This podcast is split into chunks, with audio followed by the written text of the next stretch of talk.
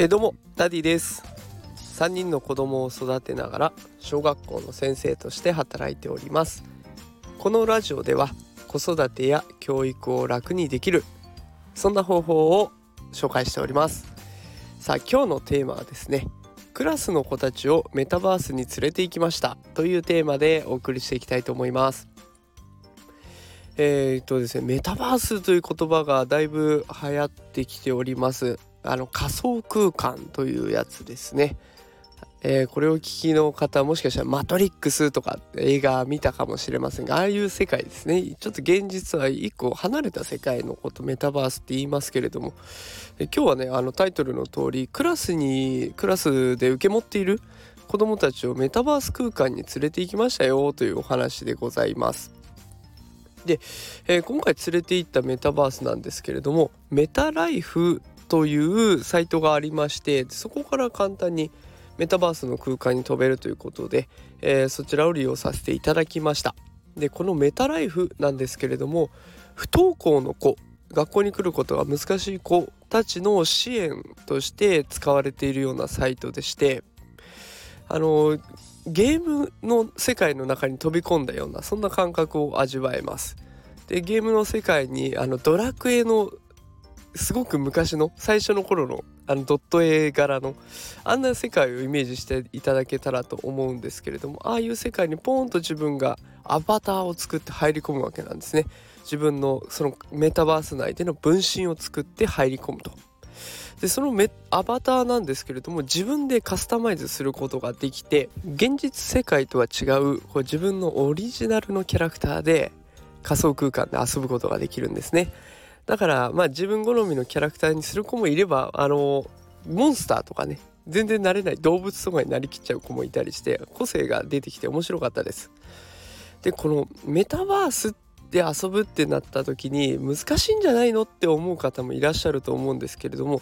このメタライフすごく簡単にできていてあのサイトに行っていただければすぐ分かるんですけれどもサイトでこう私自身そのメタバース空間を作る人がアカウントを作っておけばそれだけで済むんですね。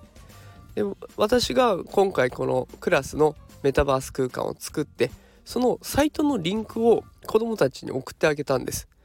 であの今学校ではね1人1台タブレットが支給されていますので、まあ、それを使えば簡単にリンクを送ることもできてで子どもたちそれを触るだけで簡単に入れるんですねだから子どもたちの作業としてはリンクを触るってこれだけなんですよあとはもうアバター作るのは面白いから勝手にやるし空間に入っちゃうとねそれ自分のアバターがちょろちょろちょろちょろ動いていてで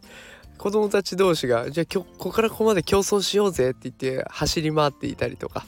あの学校本当の学校で競争したら絶対怒られますけどメタバース空間だったら何やっても大丈夫なのでそれも楽しんでいるしあとはこうおしゃべりを楽しむこともできるんですね。カメラをオフにあオンにすれば近くにいる子たちと画面でつながることができる。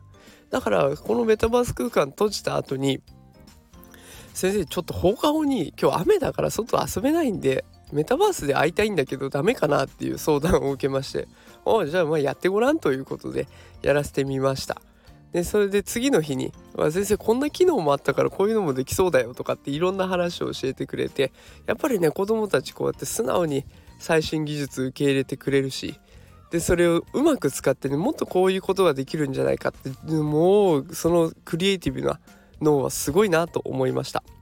だからこうやってメタバースに連れていくっていうことなかなかね体験できなかったと思うんです子供たちは。だけどこうやって誰かがきっかけになって連れて行行かれることで自分の可能性が広がってくるっていうことを子供たちも感じてくれたようでメタバース面白いメタバース面白いって言ってくれました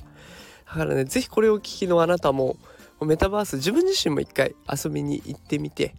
で遊びに行った後に子どもたちにもちょっと触れさせてみると一気に子どもの世界が広がってくるかなと思うのでおすすめです。